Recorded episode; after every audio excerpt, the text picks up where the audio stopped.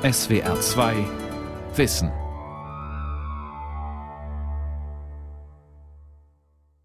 Mit der SWR 2 Aula und dem Thema Lehrer der Deutschen, die Aktualität von Melanchthons Bildungsreform am Mikrofon Ralf Kaspari.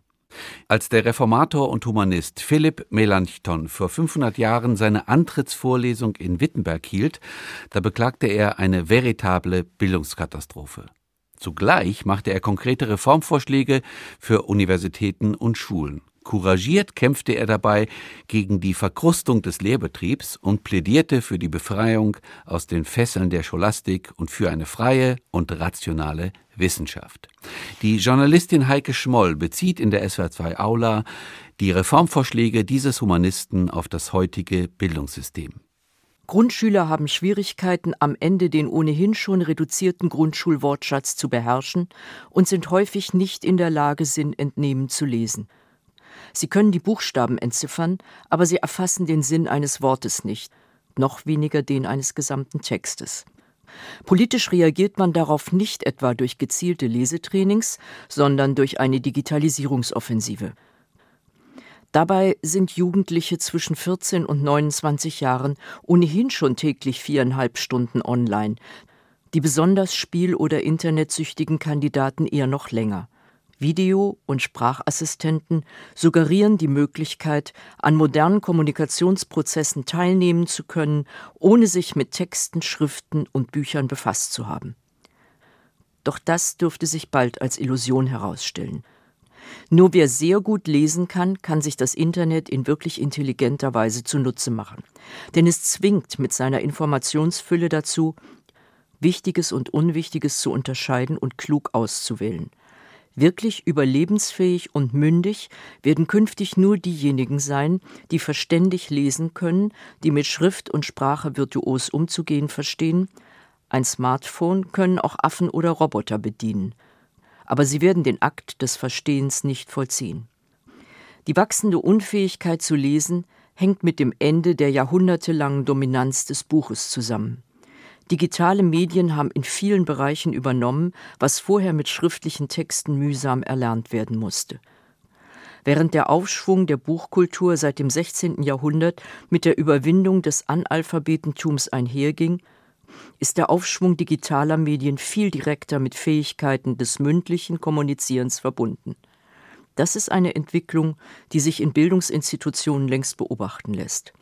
Immer mehr schriftliche Prüfungen werden durch mündliche ersetzt. Das Sprechen auch in den Fremdsprachen ist wichtiger geworden als das Schreiben und Übersetzen. Der Umbruch zur Epoche des Buchdrucks im 16. Jahrhundert war ganz eng mit den reformatorischen Revolutionen der Bildungs- und Wissenschaftseinrichtungen verbunden. Die skandinavischen Länder gehörten deshalb zu den am schnellsten alphabetisierten in ganz Europa, weil reformatorische Theologen dafür gesorgt hatten.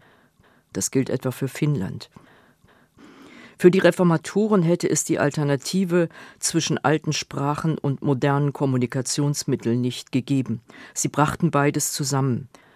Die Kenntnis der Quellen, die philologische Genauigkeit und die modernen Verständigungsmethoden und Kommunikationsmittel, wie das Buch und das Flugblatt. Der genaue Blick auf die mittelalterlichen Ursprünge unseres Schul- und Wissenschaftssystems lohnt sich. Denn vieles war zwar dem Mittelalter verhaftet, doch mehr als man denkt war modern und zeitlos gültig. Der Protagonist dieser Bildungsrevolution im ausgehenden Mittelalter war Philipp Melanchthon. Ohne ihn hätte es Luthers Bibelübersetzung wohl kaum zu einer so sprachrevolutionären Geltung gebracht. Ohne ihn wären die Naturwissenschaften nicht so früh im Schul- und Universitätskanon verankert worden. Vor 500 Jahren hielt er seine Antrittsvorlesung in Wittenberg.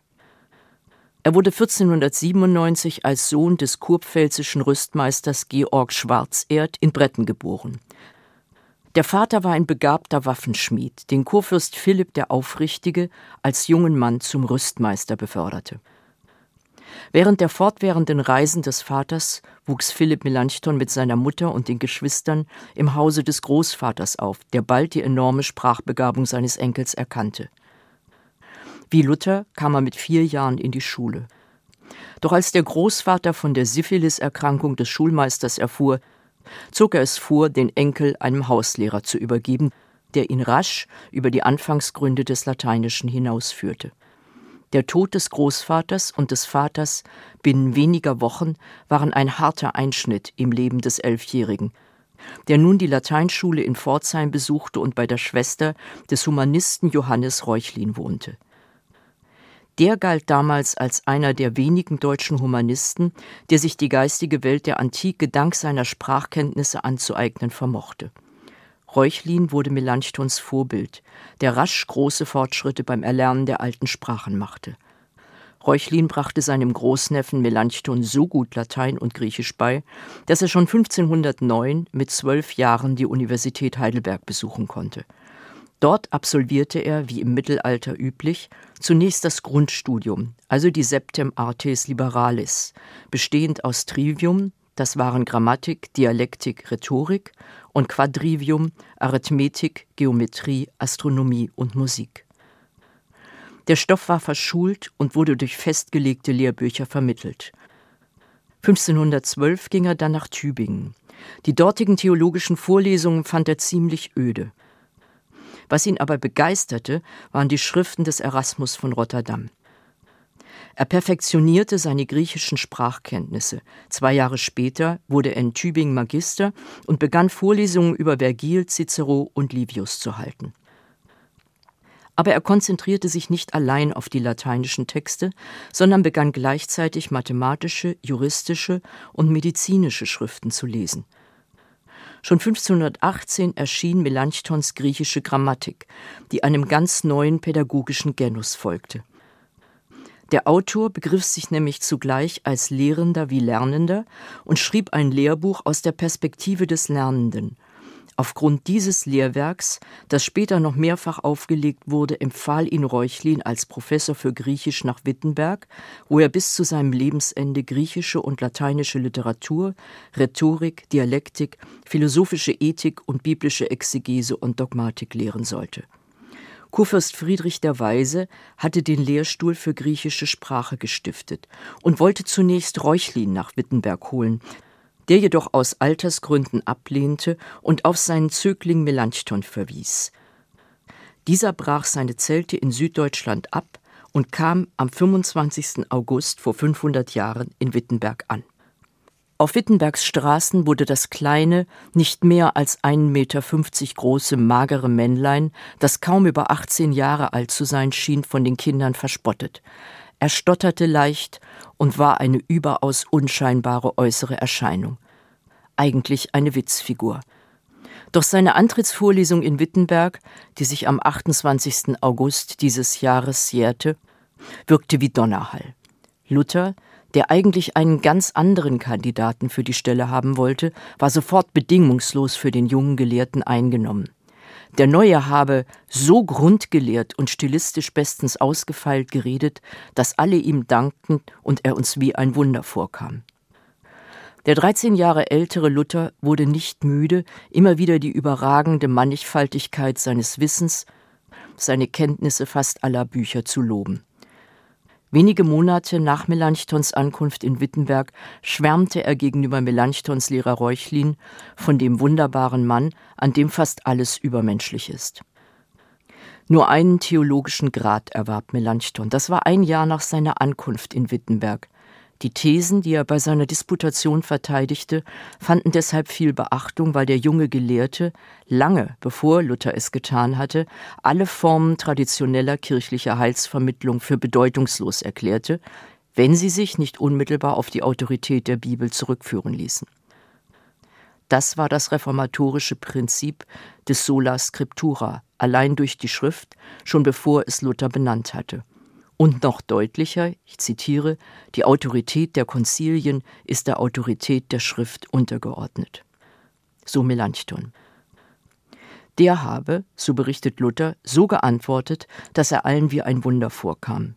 In seiner deutsch-lateinischen Sprachmischung drückte Luther seine enorme Wertschätzung für Melanchthons pädagogische Leistung aus qui Philippum non agnoscit preceptorem, der muss ein rechter Esel und Bachant sein, den der Dunkel gebissen hat. Will heißen, wer Philipp nicht als Lehrer anerkennt, der muss ein rechter Esel und Rasender sein, den der Dünkel gebissen hat. Bildungs- und wissenschaftsgeschichtlich kann seine Bedeutung gar nicht hoch genug eingeschätzt werden, auch wenn die Theologiegeschichte ihn lange im Schatten Luthers, geradezu als Verderber der lutherischen Rechtfertigungslehre geschmäht hat. Kaum eine Schule oder Universität zur Reformationszeit wurde ohne Melanchthons Mitwirkung gegründet. Niemand vor ihm hatte so deutlich gegen die verknöcherten Denkweisen und Lehrmethoden polemisiert und gegen die Verkommenheit des geistlichen Standes gewettert. Gleich zu Anfang seiner Lehrtätigkeit entwarf Melanchthon ein Bildungsprogramm, das es in sich hatte. Es ging um nicht mehr und nicht weniger als die Neugestaltung des gesamten Universitätsstudiums, also eine Bildungsreform. Grund genug gab es dafür. Griechisch zu lernen galt als arrogant, Hebräisch als unsicher und überhaupt schien die Mühe größer als der Nutzen. Die Frage nach der Nützlichkeit ist also keine Erfindung der Neuzeit. Die vorhergehende Epoche der Hochschullastik sah Melanchthon überaus negativ, weil die mathematischen Kenntnisse verloren gingen und alles von den schlechten lateinischen Übersetzungen aristotelischer Schriften beherrscht wurde. Die Missachtung des Griechischen, die Unkenntnis der Mathematik und die Verwahrlosung der Theologie gehen Hand in Hand, diagnostiziert er und prangert früher als die ganzen Kassandren der Neuzeit eine aktuelle Bildungskatastrophe an. Der junge Professor will nicht etwa die traditionellen Fächer abschaffen, ganz im Gegenteil. Er will die Studenten durch die trüben Nebelschwaden sekundärer Informationen zur Sache bringen, die sich ihnen durch Quellenlektüre erschließt. Insofern ist er auch ganz reformatorisch. Die Kenntnis der Ursprachen war für ihn unabdingbare Voraussetzung, um nicht auf sekundäre Quellen angewiesen zu sein. Denn damit hätten sich die Studenten ja ihrer eigenen Urteilsfähigkeit beraubt. Nur wer selbst die Quellen kennt, kann auch souverän mit ihnen umgehen. Der junge Wittenberger Professor wusste, dass das nicht ohne Griechisch geht, weil alle Naturwissenschaften damals durch griechische Autoren vermittelt wurden aber er tritt nicht wie der Besserwisser aus Tübingen auf, der Wittenberger Zustände schlecht redet, sondern beglückwünschte die Studenten zu der einzigartigen Chance in der jungen Universität im Osten, die durch Kurfürst Friedrich den Weisen so viel bieten konnte. Sie könnten sich glücklich schätzen, sagte er zu den Studenten, dass sie den echten Aristoteles, Quintilian und die Naturkunde nach Plinius kennenlernen. Lange bevor Kant das sapere aude, also das Bedien dich deines Verstandes, das vom lateinischen Dichter Horaz stammt, zum Wahlspruch der Aufklärung machte, rief Melanchthon es seinen Studenten zu. Frisch gewagt ist halb gewonnen, wage zu wissen, pflegt die alten Lateiner und macht euch das Griechische zu eigen, ohne dass man das Lateinische nicht richtig behandeln kann. Das wird euch den Geist zum Nutzen aller Wissenschaftsbereiche angenehm fördern und ihn in jeder Beziehung verfeinern, sagte er in seiner Antrittsrede. In den ersten Jahren seiner Lehrtätigkeit baute er die humanistischen Vorlesungen erheblich aus. Fünf Jahre nach Amtsantritt gab es schon elf Dozentenstellen. Griechisch, Hebräisch, Metaphysik, zwei Kurse für lateinische Autoren, Rhetorik und Dialektik, Physik, Mathematik und Grammatik. In der Grammatik, einer der Disziplinen des mittelalterlichen Fächerkanons der Artis, stand den Studenten ein persönlicher Präzeptor, also ein Hauslehrer zur Seite. In seiner ersten Studienordnung hatte Melanchthon bestimmt, dass jedem Studenten ein individueller Studienplan erstellt wird, was allerdings nicht immer geschah. Vieles, was Melanchthon damals studienreformerisch auf den Weg brachte, hatte moderne Züge, war aber gleichzeitig dem Mittelalter und dem Neuhumanismus verpflichtet. Er kümmerte sich intensiv um die Studienanfänger. Sein Plan, jedem Studenten einen Tutor zu geben, scheiterte nach seinem Urteil allerdings an der Hochnäsigkeit der Studenten und der Faulheit der Dozenten, und auch die Stadt unterstützte ihn nicht bei seinem Vorhaben. Mehr Erfolg hatte er dabei, die Kollegien intensiv zu betreuen.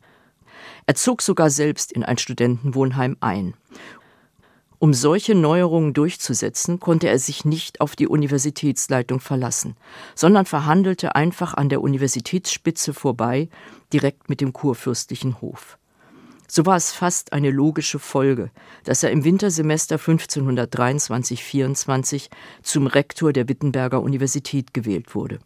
Die Anfänger durften unter seiner Kuratel erst dann allgemeine Vorlesungen hören, wenn sie die fehlerfreie Beherrschung der lateinischen Sprache in Schrift und Wort nachweisen konnten und sich überdies die Anfangsgründe der Mathematik angeeignet hatten. Mancher Student in den ersten Semestern wünschte sich heute, dass er auch einmal die Koryphäen unter den Professoren zu sehen bekäme, doch das ist weit von unserer Universitätsrealität entfernt. Die Anfänger werden von Assistenten, Lehrbeauftragten oder Juniorprofessoren betreut. Leitend für die umfassende Bildung, die er Studenten der Artistenfakultät nahelegte, war das gezielte Quellenstudium. Aus den besten Autoren wähle das Beste, sowohl was die Kenntnis der Natur als auch die Bildung der Persönlichkeit betrifft. Der urteilsfähige Lehrer soll auswählen, was und in welchem Umfang die Studenten studieren sollen. Er verdammt das maßlose Hören und Lesen, weil es die Urteilsfähigkeit trübt und legt den Studenten nahe, ihren Verstand durch einen klaren Stil zu schärfen. Melanchthon machte die Unterscheidung von Glauben und Wissen handhabbar, und das war theologiegeschichtlich so wichtig wie die von ihm initiierte erste akademische Pfarrersausbildung. Luthers Vorschlag, Prediger an der Stadtkirche in Wittenberg zu werden, weil er selbst auf der Wartburg in Sicherheit bleiben musste, widersetzte sich Melanchthon allerdings. Ich kann nicht predigen, sagte er lakonisch.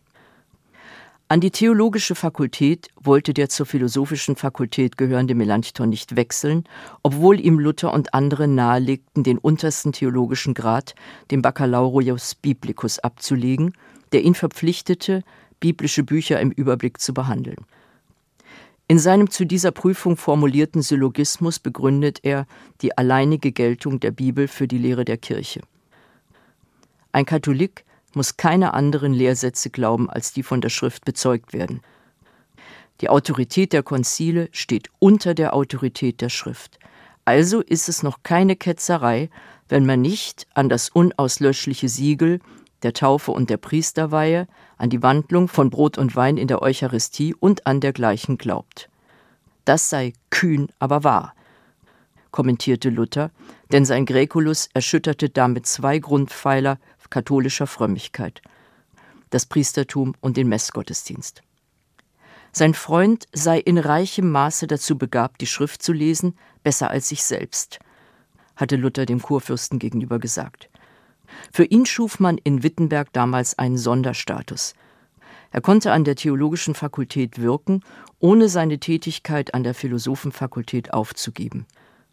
Den Lehrstuhl für Griechisch übernahm einer seiner Schüler. Sein Methodenbewusstsein für beide Fächer war außergewöhnlich. In einer Rede über die Philosophie sagte Melanchthon, ich weiß wohl, dass Philosophie und Theologie zwei verschiedene Wissenschaften sind. Und ich will nicht, dass sie so vermischt werden, wie der Koch viele Brühen zusammengießt, sondern ich will, dass der Theologe bei der Handhabung der Methode Hilfe erfährt. Die philologische und später dann historisch kritische Methode in der Theologie wird hierdurch institutionalisiert. Die Alternative benennt der Wittenberger Hochschullehrer nicht weniger deutlich. Man solle sich doch die Theologie der Ungelehrten ansehen und sich dabei überlegen, ob er es für den Erdkreis ersprießlich hält, wenn solch verworrene Sophistik, solch unklare Theologie in der Kirche Eingang findet. Promoviert wurde Melanchthon nicht. Er zog es vor, als Magister an der Artistenfakultät für eine breite Grundbildung zu sorgen. Spätestens damit wurde klar, dass sich Melanchthon ganz der reformatorischen Bewegung Wittenbergs verschrieben hatte. Reuchlins letzter Versuch, ihn dem protestantischen Zentrum zu entziehen und für eine Berufung in Ingolstadt zu gewinnen, lehnte er ab. Ich muss bei allem mehr ins Auge fassen, wohin mich Christus zieht, als wohin mich mein Verlangen rufen möchte, ließ er Reuchlin wissen. Als sein humanistischer Lehrer 1522 als treuer Katholik in Stuttgart starb, hatte er Melanchthon enterbt.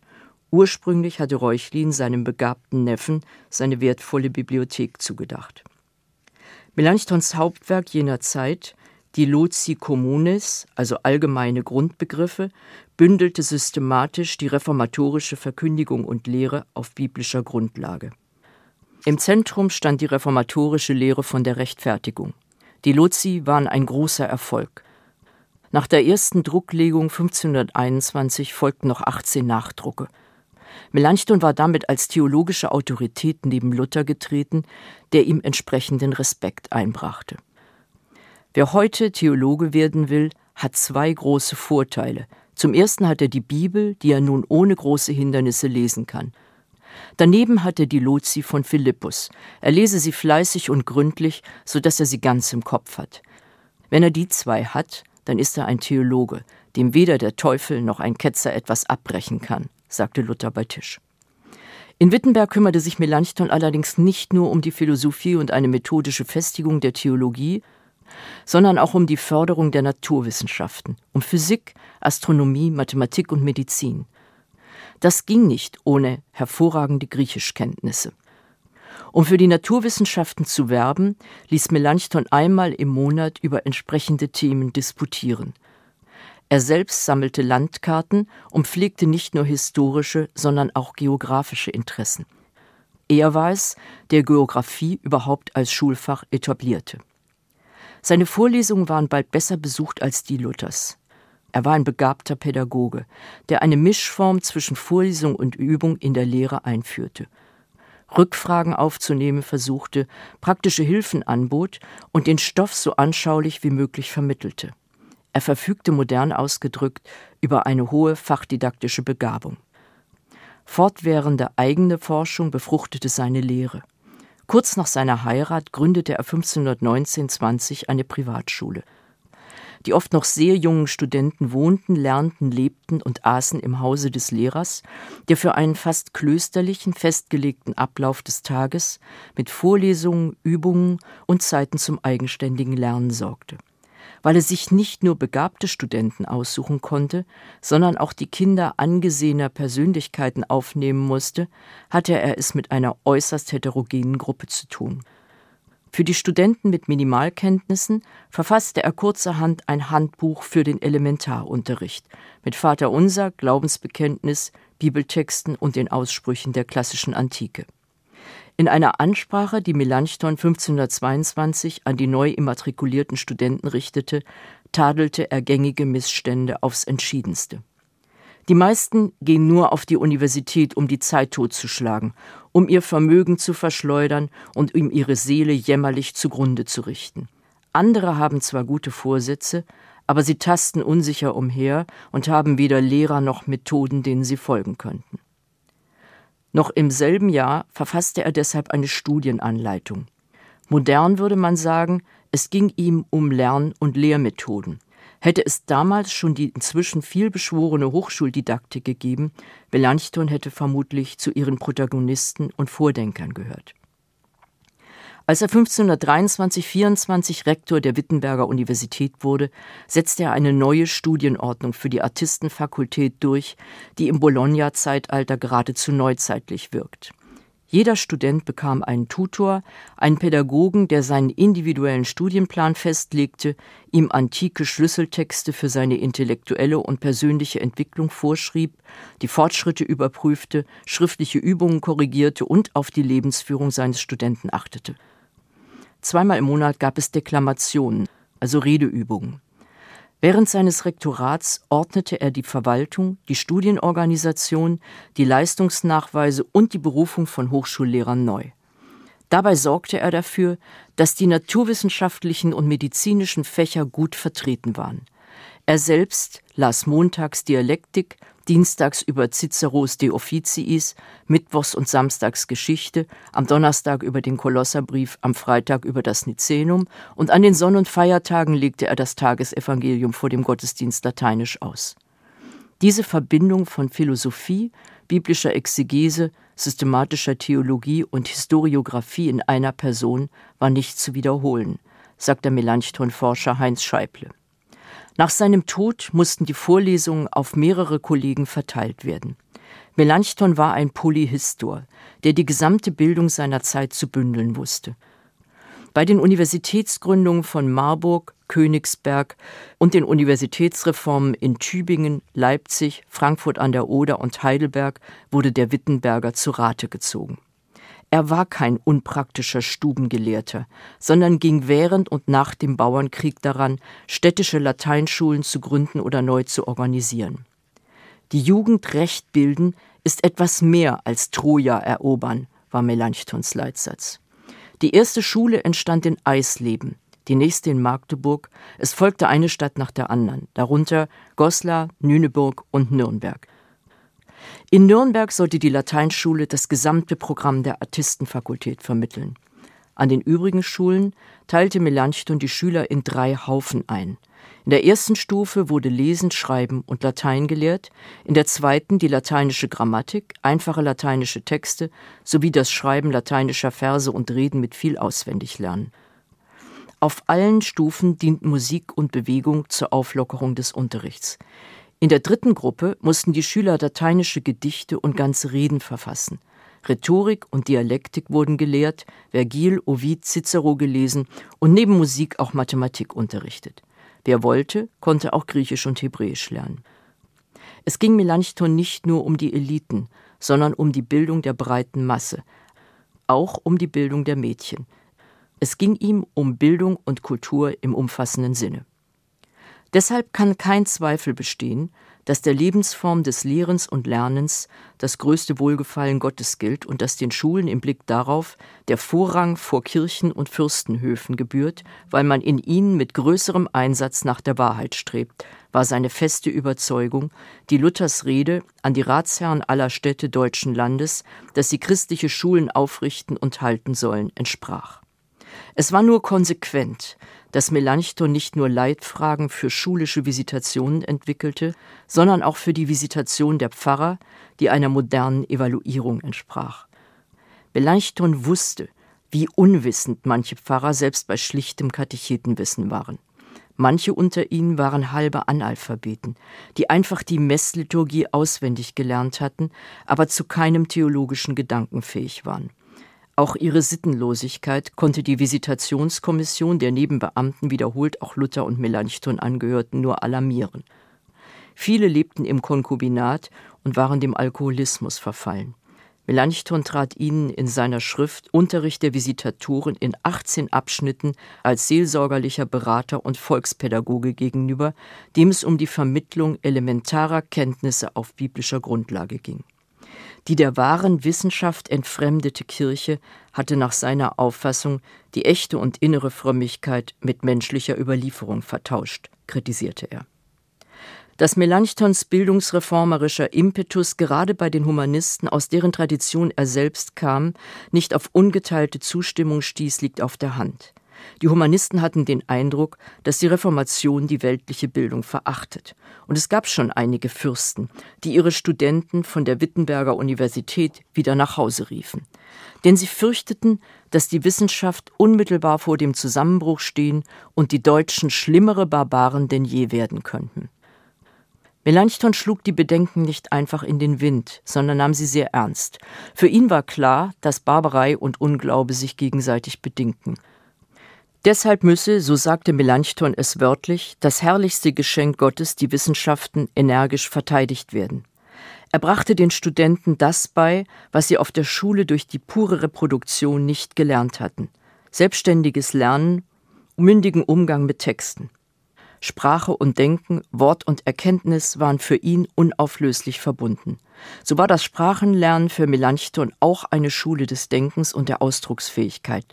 Deshalb nicht aus einer elitären Haltung heraus hielt Melanchthon es für so nötig, sich mit literarischen Vorbildern auseinanderzusetzen, weil sie die Sprachfähigkeit und damit gelingende Kommunikation überhaupt förderten. So viel moderne Bildungskonzepte vom Spätmittelalter unterscheidet, so wenig verändert hat sich das, was man heute als kulturelle Standardtechniken bezeichnen würde. Der Umgang mit Zahlen und das Lesen. Genau diese Eigenständigkeit in der Aneignung des Neuen und das Textverständnis sind die Schlüsselvoraussetzungen für den sinnvollen Umgang mit digitaler Technik.